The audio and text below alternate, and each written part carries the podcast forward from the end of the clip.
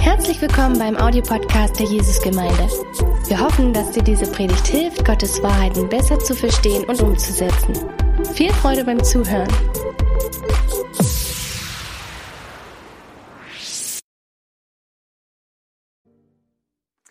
Herzlich willkommen zu unserem Ostersonntag Predigt. Das ist wirklich eine große Ehre für mich, dass ich heute eine Predigt bringen darf über die Auferstehung Jesu Christi. Schön, dass ihr da seid. Meine Frau ist in Südafrika aufgewachsen und ihr Großvater hat im Nordafrika im Zweiten Weltkrieg gekämpft. Und nachdem er dort eine Weile war, kriegte ihre Großmutter eine Nachricht, dass er vermisst war hat natürlich dann sehr hart getroffen. Sie war betroffen in dem Moment. Es war dann so, dass später noch eine Nachricht kam.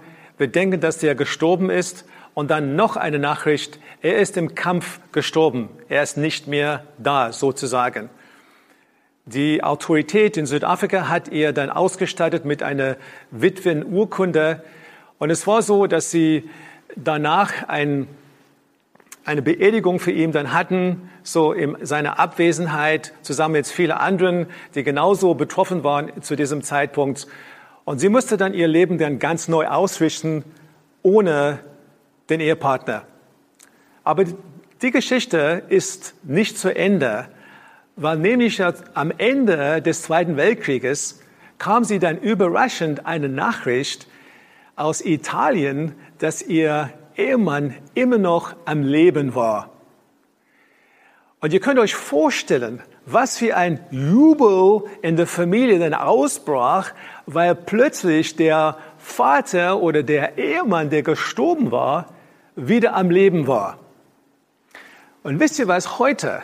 Heute feiern wir etwas, was viel größer ist. Wir feiern etwas, was absolut wunderbar ist. Wir feiern ja ein, Sohn Gottes, der gestorben war und wieder auferstanden ist. Und das ist der Grund, warum wir heute Christen sind. Wenn Jesus nicht auferstanden, auferstanden wäre, dann hätten wir überhaupt keinen Grund, Christen zu sein. Und manchmal reden wir sehr viel über seinen Tod und das ist auch richtig, aber ich hoffe, dass wir genauso viel reden über seine Auferstehung, weil das ist genauso wichtig und noch wichtiger, weil das ist unsere Hoffnung für die Zukunft. Heute fängt unsere Bibelstelle in Johannes Kapitel 20 ab Vers 1.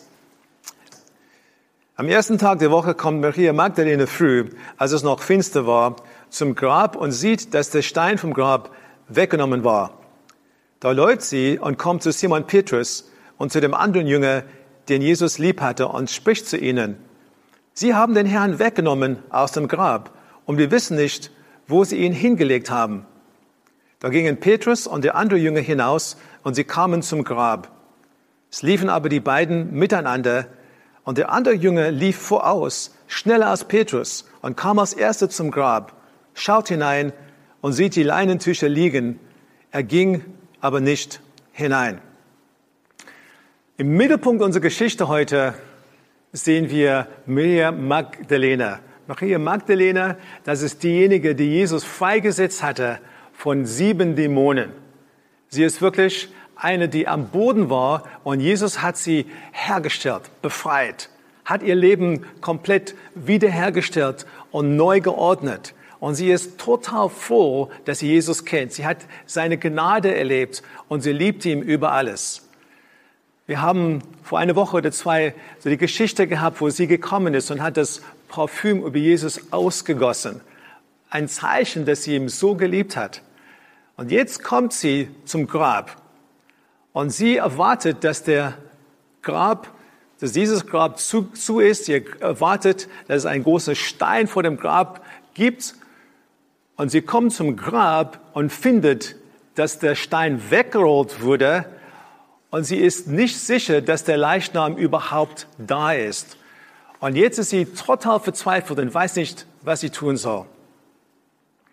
Und diese Frage, was ist mit dem Leichnam von Jesus? Diese Frage beschäftigt uns bis heute. Die, manche sagen, die Jünger haben den Leichnam weggeschafft. unwahrscheinlich. Petrus und Johannes, sie liefen zum Grab, weil sie waren überrascht, dass der Leichnam nicht da war. Später, wenn wir sehen, was mit den Jüngern passiert war, dass sie dann diese ängstlichen Männer waren und sie haben sich verwandelt in Männer voller Mut, das ist auch ein Zeichen, dass es waren nicht sie, die den Leichnam weggeschafft haben. Oder vielleicht waren es die Juden. Ist aber auch unwahrscheinlich, weil die Juden wollten Jesus weg. Sie haben gedacht, jetzt haben wir ihn, jetzt haben wir ihn getötet. Und später, als es angefangen hatte mit der Urgemeinde und das Evangelium sich ausgebreitet hat, das Einfachste gewesen wäre, dass sie einfach den Leichnam gezeigt hätten. Aber sie haben den Leichnam nicht gehabt, weil nämlich Jesus Christus auferstanden war. Und zu diesem Moment hat die Maria Magdalene das noch nicht verstanden. Aber sie war auf dem Weg. Und jetzt kommen wir zum zweiten Teil unserer Bibelstelle. Maria aber stand draußen vor dem Grab und weinte. Als sie nun weinte, beugte sie sich in das Grab hinein und sieht zwei Engel in weißen Gewändern sitzen, einen zu Häupten und den anderen zu den Füßen, wo der Leichnam Jesu gelegen hatte. Und sie sprachen zu ihr, Frau, was weinst du? Sie spricht zu ihnen, Sie haben meinen Herrn weggenommen und ich weiß nicht, wo Sie ihn hingelegt haben. Und als sie das sagte, wandte sie sich um und sieht Jesus stehen und weiß nicht, dass es Jesus ist. Spricht Jesus zu ihr, Frau, was weinst du? Wen suchst du? Sie meint, es sei der Gärtner und spricht zu ihm, Herr, hast du ihn weggetragen? So sagte mir, wo hast du ihn hingelegt? Dann will ich ihn holen. Spricht Jesus zu ihr, Maria. Da wandte sie sich um und spricht zu ihm auf Hebräisch, Rabboni, das heißt Meister. Dieses Wort, Maria, als Jesus ihren Namen nennt, hat einfach etwas bei ihr dann ausgelöst. Es war wirklich dieser Moment, wo sie wusste, dass sie die Stimme des Herrn gehört hatte. Sie hat den Leichnam verzweifelt gesucht und in dem Moment waren diese Emotionen da und plötzlich verwandelte die ganze Trauer in eine Riesenfreude und sie kann Jesus sehen, sie kann mit ihm reden. Er hat einfach ihren Namen ausgesprochen. Sie ist sozusagen das erste Schaf, das die Stimme des Herrn erkannt hat. Eine wunderbare Sache, wenn jemand deinen Namen ausspricht. Vielleicht hast du das erlebt. Vielleicht hast du Momente gehabt, wo du nicht wusstest, ob jemand dich in Erinnerung hat und dann spricht diese Person deinen Namen aus. Dieser Name ist uns ganz kostbar, ist immer was Wichtiges, Wichtiges für uns. Ein Name ist nicht nur etwas, was buchstabiert wird, das sagt was aus, wenn es über uns ausgesprochen wird.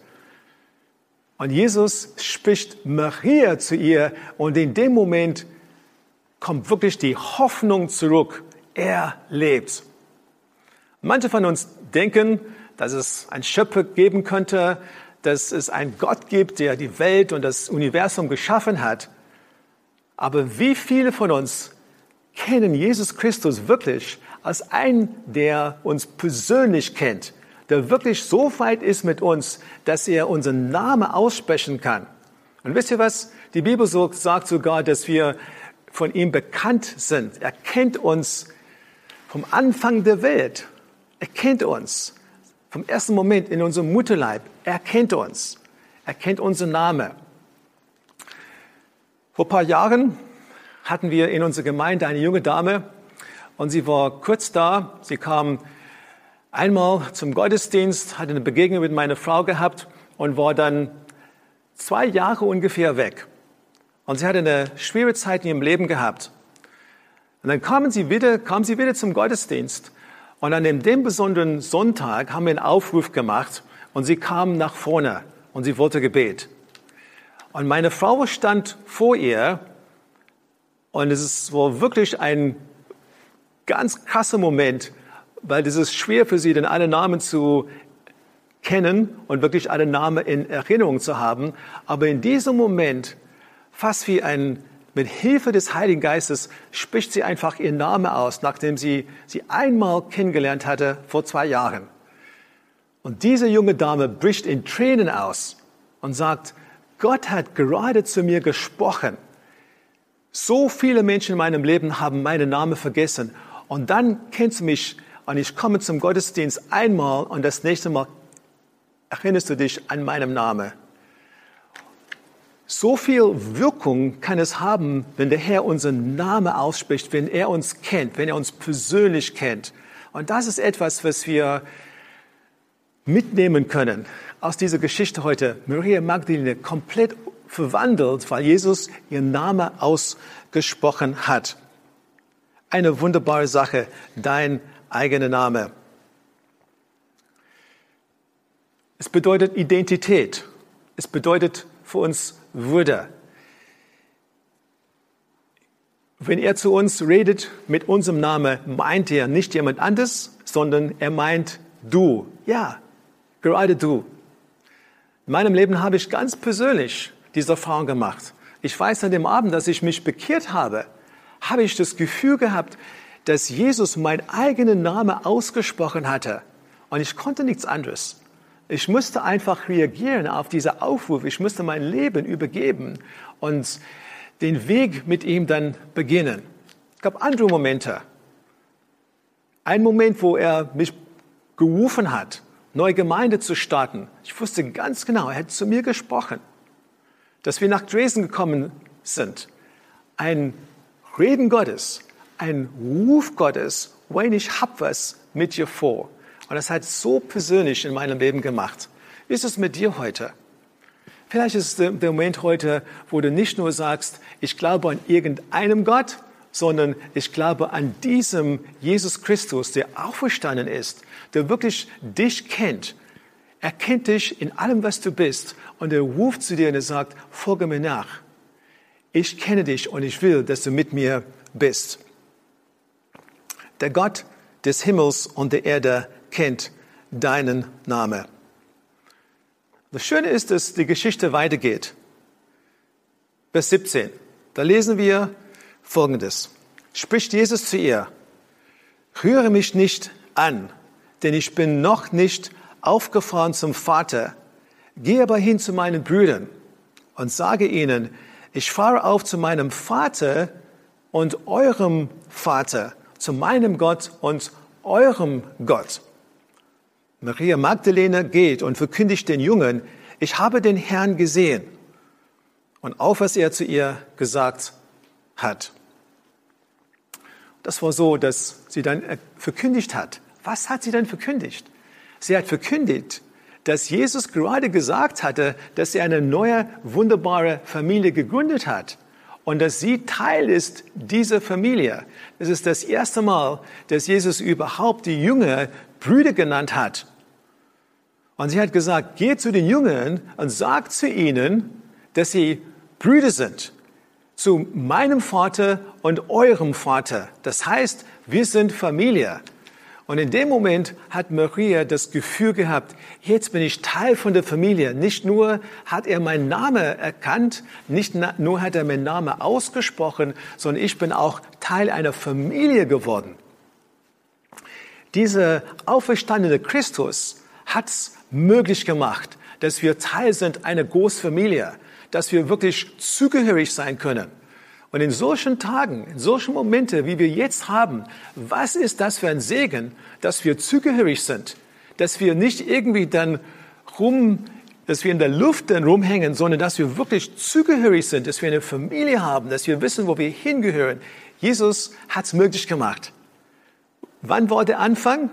Der Anfang Oster, Ostersonntag, seine Auferstehung. Jesus hat das letzte Wort gehabt. So die Mächte im Himmel, die gegen ihn waren, seine Feinde, die gegen ihn waren, sie haben gedacht, ja, wir haben ihn jetzt. Jetzt töten wir ihn.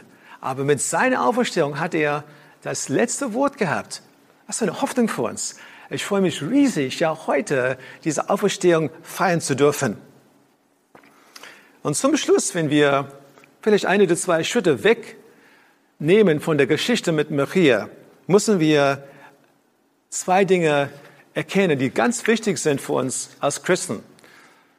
Das erste ist, dass Gott sich bekannt hat zu Christus. Christus war kein Krimineller, er war kein Räuber, er war kein Hochstapler, sonst wäre er immer noch im Grab. Aber Gott, der Vater, kam und hat ihn wieder auferweckt, hat bestätigt, wer das ist, hat bestätigt, das ist der Sohn Gottes, niemand anderes, das ist mein geliebter Sohn. Und das Zweite, was ganz wichtig ist bei dieser Auferstehung, ist, dass die Worte von Jesu Christi absolut zuverlässig sind. Weil er hat gesagt, ich werde sterben und ich werde wieder auferstehen. Ich meine, was, gibt's irgendwas, was schwieriger ist? Aber er wusste, wer er ist, er wusste, wo er hingeht und er wusste, dass das, was er sagt, auch Wahrheit ist. Und das gilt für dich und für mich. Seine Worte sind absolut zuverlässig. Und das nehmen wir aus dieser Geschichte heute. Wenn er sagt, ich sterbe und ich stehe wieder auf, heißt es auch, dass jede andere Verheißung, dass er uns vergeben hat, jede Verheißung, die ist für uns auch noch gültig. Und wir können das mitnehmen und das festhalten für unser Leben. Was für ein Segen ist das für uns? Und was bedeutet diese Botschaft für uns jetzt ganz praktisch? Ich glaube, dass wir ein paar Fragen beantworten sollen. Vielleicht du bei dir zu Hause, vielleicht bei dir alleine, vielleicht mit deiner Ehefrau, vielleicht in deinem Freundeskreis. Johannes Kapitel 10, Vers 3. Er ruft seine Schafe, die ihm gehören, beim Namen und führt sie hinaus. Das bedeutet für dich und für mich, er kennt deinen Namen. Was sollen wir praktisch damit machen? Erstens, welche Gefühle hast du dabei? Zweite, zweitens, welche Gedanken hast du dabei? Und drittens, mit diesem Wissen, wie wirst du dein Leben gestalten und deinem Dienst anders angehen? Dann ein zweiter Bibelvers. Römer 8, Vers 11. Der Geist Gottes, der Jesus von den Toten auferweckt hat, lebt in euch. Der Geist Gottes, der Jesus von den Toten auferweckt hat, lebt in euch. Meine Frage an dich, mit wie viel Kraft lebst du? Derselbe Geist, der Jesus aus dem Toten auferweckt hat, mit so viel Kraft gegen alle böse Mächte in der unsichtbaren Welt, dieser Geist, dieser selbe, dieselbe Geist, derselbe Geist wohnt in dir. Ich möchte dir sagen, das ist eine Verheißung, dass du Kraft hast, in jede mögliche Situation zu überwinden. Und jetzt möchte ich für diejenigen beten,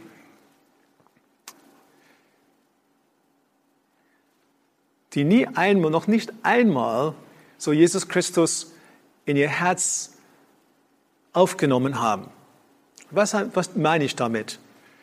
Es gibt für, für uns diesen Moment, wo wir sagen müssen, Jesus, ich habe deine Stimme mit meinem Namen gehört und ich muss eine Entscheidung für mich treffen.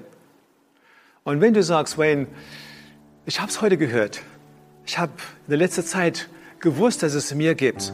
Ich möchte zu dir sagen, der Heilige Geist ist es, der in deinem Herzen ganz, ganz stark flüstert, dein Name und sagt, wie wäre es? Wie wäre es mit einer Beziehung zu mir?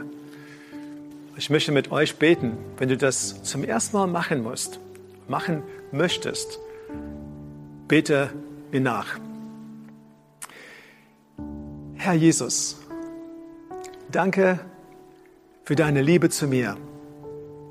Danke, dass du zum Kreuz gegangen bist für mich. Danke, dass du alles, was ich falsch gemacht habe, auf dich genommen hast. Danke, dass du die Strafe dafür auf dich genommen hast. Und danke, dass du auferstanden bist und dass du mir den Weg zeigst. Ich kehre um und will, dass dein Wille in meinem Leben geschieht. Amen. Und jetzt zu allen anderen, die Christi Nachfolger sind. Alle anderen, die sagen, wir sind Christen. Ich möchte für euch beten, weil diese Auferstehung hat ganz, ganz viel Kraft für uns. Für unser Leben heute und für alle Ewigkeit. Aber diese Erde, diese Kraft in dieser Auferstehung, die können wir spüren, wenn wir Raum geben dafür, wenn wir ihm erlauben, dass er uns wirklich dann helfen kann, dass wir vergeben können, dass wir überwinden können, dass wir mit Hoffnung leben können, statt Depression, dass wir Wege gehen können, die wir nie vorher gegangen sind. Er gibt uns die Kraft dafür. Er ist derjenige, der mir jeden Tag hilft, mit allen meinen Sorgen, mit allen meinen Kämpfen, mit allen meinen Herausforderungen. Für euch möchte ich auch beten. Herr, ich danke dir. Ich danke dir, dass wir deine Nachfolger sein dürfen. Und ich danke dir, dass diese Auferstehung uns so viel Kraft gibt und so viel Hoffnung gibt. Und ich danke dir, dass du in uns lebst. Ich danke dir, dass du bei mir bist. Ich danke dir, dass du bei uns bist. Und derselbe Geist, der gewirkt hat bei deiner Auferstehung, wohnt in uns. Sei du mit uns. Hilf uns, dass wir diesen Geist Raum geben in unser Leben, damit wir wirklich mit Kraft und mit Power zum Ziel kommen. Danke für alles, was du getan hast für uns. Amen. Lass uns einfach heute jubeln. Der ist auferstanden. Gott segne euch. Wenn du noch mehr über Gott und die Jesusgemeinde wissen möchtest, findest du viele weitere Informationen auf www.jgdresden.de.